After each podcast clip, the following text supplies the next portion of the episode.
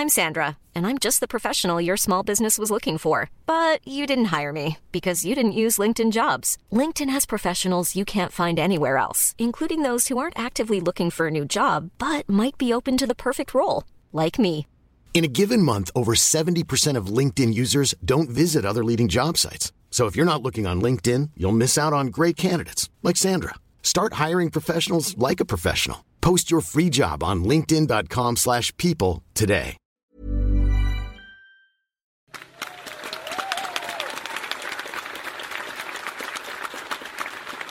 Pour cette édition de la veillée, euh, on a eu euh, un petit euh, un, petit souci en fait. On devait avoir une participante là qui, devait raconter une histoire assez géniale, mais malheureusement elle a eu un petit problème de santé et il a fallu trouver un remplaçant en urgence. ça s'est passé il y a deux jours. Et donc je me suis dit que ça pourrait être pas mal de faire revenir un participant de la première veillée qui avait raconté une histoire qui est sans doute une des plus dingues qu'il avait eu euh, donc depuis, euh, depuis le début de ces soirées. Et, euh, donc il a, il a tout de suite répondu présent, il est arrivé à la, à la rescousse.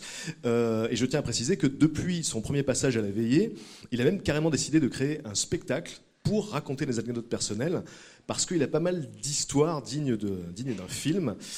Vous le connaissez tous. Je vous demande d'applaudir bien fort Monsieur Bernard Werber.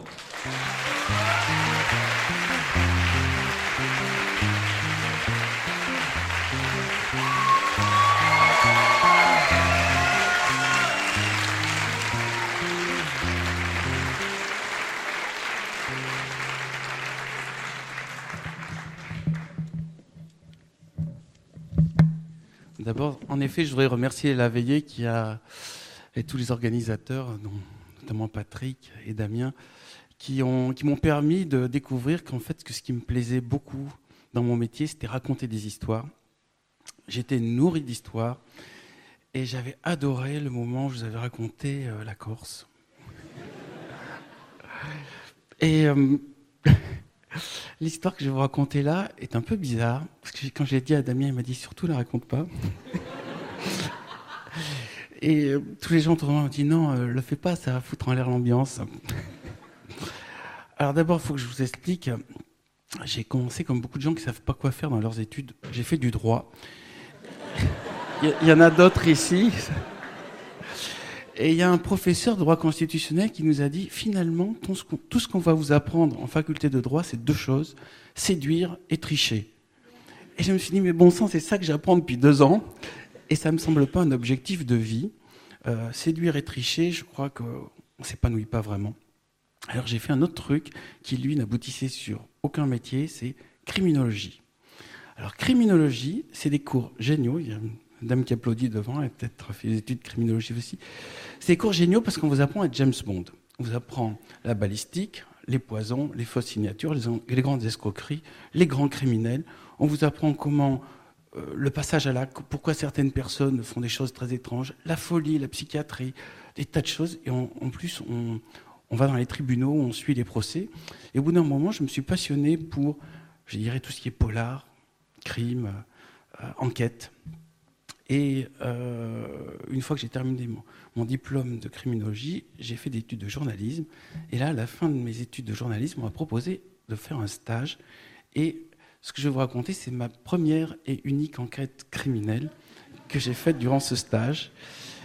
Et comme vous allez le voir par la suite, quoi que ce soit qu'on imagine sur les enquêtes, dans la réalité, ça dépasse tout. Alors, que je vous raconte ça? D'abord, je ne vais pas vous dire le nom de la ville parce que ça ne change pas grand-chose. C'est une ville de 50 000 habitants, à peu près à deux heures euh, de Paris. Et tous les autres, j'ai j'ai eu ce stage parce qu'aucun élève ne voulait y aller. Euh, ils voulaient tous aller, vous savez, c'est en juillet-août, c'est les stages juillet-août, ils voulaient tous aller sur la côte d'Azur, en Bretagne, en Normandie, mais pas à deux heures de Paris, dans les terres, dans un petit bled où, euh, comment dire, on n'en parle pas dans les circuits touristiques. Et quand je suis arrivé là-bas, j'ai senti tout de suite que ça allait me plaire, parce qu'on était sept journalistes à tenir la locale, et sur les sept, il y avait six alcooliques et moi. Et ça a l'air de rien, mais c'est vachement bien pour prendre le métier, parce que les six alcooliques me disaient le matin, nous on va chercher où il y a l'info, au bistrot en bas, tu sais où nous trouver. Et je dois avouer que c'était un sale état. Donc du coup, j'ai découvert le métier de localier. Alors localier, je vous explique, le matin on fait les mariages. Alors le mariage, c'est simple, vous arrivez à l'église, vous prenez un verre de champagne et vous faites la photo des mariés. Quand vous avez 3-4 mariages, vous commencez à être un peu pompette vers 11 heures. C'est un, ça explique peut-être que mes collègues étaient dans cet état-là, moi-même. J'ai rapidement, en démarrant ma matinée au champagne. Après, vous faites les accidents de voiture, les réflexions de clocher, vous faites les inaugurations de trucs culturels, le concours de la plus belle citrouille, Enfin, c'est la, vie de province que je ne connaissais pas, que je découvrais avec amusement et ravissement. Et puis, une fois que j'ai fini tous mes articles et j'ai développé mes propres photos, je fais la météo et surtout la rubrique qui intéresse le plus des gens, la nécrologie. Parce que, comme il me disait le rédacteur en chef, reste humble, sache que les gens, ce qui les intéresse le plus, c'est savoir qui est mort la veille. Donc, euh, te trompe pas par contre dans les noms. Euh, et quand je suis arrivé, donc, en fait, il m'avait engagé sur un système, il fallait que j'aie ma voiture, mon appareil photo. En fait, il n'y a pas de photographe, donc j'arrivais sur place, je fais la photo, et j'écris l'article, et je repars. Et quand je suis arrivé, déjà, le premier reportage que j'ai fait, c'était sur un accident de train, à savoir qu'il y avait quelqu'un qui s'était fait écraser en traversant le quai, et j'ai compris tout de suite le rapport entre la politique et la mort, à savoir que la mairie était RPR, donc de droite, et la SNCF était de gauche. Donc, du coup, la SNCF ne construisait pas les tunnels pour aller d'un quai à l'autre tant que la mairie était de droite. Et ils avaient un type écrasé tous les mois. et, là, et là, on voit l'influence directe de la politique sur la vie locale. Et ils disaient, bon, ben, ça, c'est l'écrasé du mois. En fait, c'était une et c'était une dame qui avait essayé de sauver un gosse qui lui-même n'avait pas entendu parce que les trains ils font pas beaucoup de bruit, donc faut regarder à gauche et à droite comme quand on traverse la route. Et c'est pas une habitude. Donc elle a sauvé le gosse, mais elle a été écrasée. Et donc il y avait son corps un peu abîmé. Et le, le policier me dit, ça serait bien que tu fasses une photo. J'ai fait, on va pas publier ça en journal. Il fait, non, non, c'est pour notre plaisir personnel. on a une sorte de mur sur lequel on met tout ce genre de photos. C'est près de la zone de bière. Là, j'ai compris, ok, ce que je vois à la télé sur le monde, les enquêtes, tout ça, là, je suis dans le vrai monde. Et hum, il, y a eu, euh, il y a eu plusieurs moments euh, géniaux dans, ce métier. Il y a eu le moment d'abord où le maire m'a appelé pour me demander, enfin, le moment, le premier jour où il m'a appelé pour me demander qu'est-ce que j'allais faire comme reportage. Et il organisait sa journée en fonction de mes reportages. Comme ça, il apparaissait qu'il était partout en même temps. Deuxième point commun entre la politique et la presse. Et donc, au bout d'un moment, je m'étais fait des amis avec des, gens qui étaient un truc culturel. Donc, chaque fois qu'ils faisaient une exposition, hop, je signalais au maire. Le maire était là pour l'inauguration et ça faisait plaisir à tout le monde. Le deuxième truc euh, nouveau que je ne connaissais pas, c'est que je n'avais jamais marché sur quelqu'un, sur un être humain. Et là, un soir, en revenant, tout d'un coup, hop, je sens un truc mou. C'était mon rédacteur en chef, en dessous. Ça fait une drôle de sensation. Alors j'ai dit, excusez-moi, c'était dans la pénombre, je n'avais pas vu. J'ai dit, vous voulez que je vous aide à vous relever? Il me dit, non, non, je vais y arriver tout seul, mais termine bien la météo et les nécrologies. Alors je lui dis, vous, vous restez là donc fait, Oui, oui, je vais arriver à me relever. Et puis je voyais comme un animal qui n'a plus de vertèbres, qui essayait de, remonter pour. Euh, et là, euh, j'ai compris ce que c'est la vie des locales. Mais il est arrivé au milieu de toutes ces histoires, une histoire un peu plus surprenante et un peu plus glauque que je vais quand même vous raconter. C'est qu'il fallait pas que je. C'est qu'à un moment, on, me met sur une affaire. C'était un petit garçon qui s'appelait Michel, qui avait 7 ans et qui avait été retrouvé noyé, enfin, attaché, les mains dans le dos, dans un sac poubelle, jeté dans le canal. Donc on va dire il était mort, euh, pas par accident, a priori. C'était un an avant l'affaire du petit Grégory. Et euh, j'arrive sur l'enquête. Bon, je savais pas trop, euh, même si j'avais appris en criminologie comment se passaient les affaires, je savais pas trop comment on réagissait. Puis au bout d'un moment, euh, il y a quelqu'un qui me dit, ouais, ça m'étonnerait pas que ce soit la mère. Alors je rentre à mon bureau, puis là le téléphone sonne. vous savez que c'est qui a tué le petit Michel C'est la mère. Hop, petit message, c'est la mère. Bon, au bout d'un moment, euh, je me dis, le mieux c'est d'aller savoir ce qui se passe avec la mère. Donc je vais sonner chez la maman. Et elle, euh, je lui dis, voilà, c'est le journal local, je ne donne pas le nom. Et elle m'ouvre, elle me dit, mais bien sûr, rentrez, elle m'accueille très gentiment, une femme charmante. Et puis elle me sert un thé, je me rappelle, dans une, tasse euh, toute jolie, tout, avec des trucs à l'anglaise. Et puis là, je lui dis, bon, bah, je viens pour l'enquête pour la mort euh, de votre fils, c'est terrible ce qui est arrivé et tout. Elle me dit, ah oui, oui. Je fais, mais euh, vous savez pas ce qui a pu se passer? Elle me dit, ah, je devais faire un choix. J'avais pas le moyen pour nourrir les deux, donc euh, j'ai préféré garder le plus mignon. Et, ça, c'est enregistré. C'est-à-dire, j'avais la cassette et j'ai la photo. Et euh, bon, je rentre un peu surpris à ma rédaction. Et, ce jour-là, je vois mon rédacteur en chef qui, lui, euh, cette fois-ci, tenait droit. Et je lui dis écoutez, sur euh, l'enquête sur la mort du petit Michel, j'ai une piste.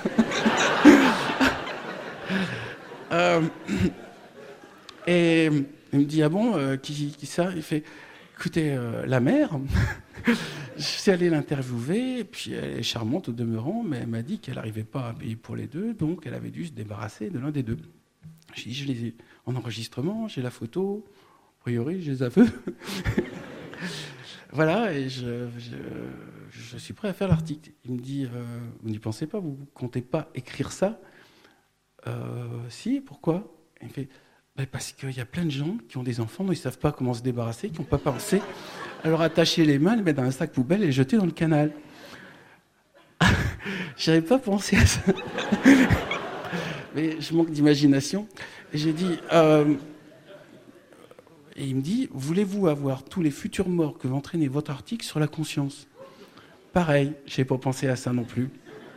Je dis, mais quand même, il y a un gosse qui est mort, euh, il y a quelqu'un qui l'a tué, enfin, une justice, les dix commandements, tu ne tueras point, tout ça. Elle me dit, ouais, ça c'est la théorie. Maintenant, dans la pratique, regardons ce qui va se passer. Imagine que tu dénonces la mère. À ce moment-là, elle va en prison, et c'est l'autre gosse qui est pour rien, qui va se retrouver, lui, mis en, en pension, il va être de la graine de voyou, il va être sans sa mère, du coup, il va être malheureux. Tandis que là, si tu fais rien, ces deux-là, bon, ils vont grandir comme ils peuvent. L'autre, de toute façon, c'est foutu. Donc, ça ne va pas le faire revivre. Donc, par rapport à l'intérêt général du groupe, le mieux, c'est que tu écrases. Ah, je fais, j'écrase, mais je, mets quoi dans l'article? Ah, bah, Tu vas mettre, euh, je t'expliquer ce que tu vas mettre. Tu vas dire que le petit Michel a glissé sur les bords du canal, qui s'est noyé du coup, et que tout ça, c'est la faute de la ville qui éclaire mal les bords du canal. et, avec résonance, quand j'écoute les actualités, j'ai l'impression quand même qu'il y a des trucs à plus haut niveau. C'est un peu ça l'esprit, c'est-à-dire euh, on noie la responsabilité collective pour pas qu'on repère les vrais qui ont, fait le coup. Et euh, j'ai dû faire l'article. De toute façon, il ne me laissait pas publier euh, la vraie histoire.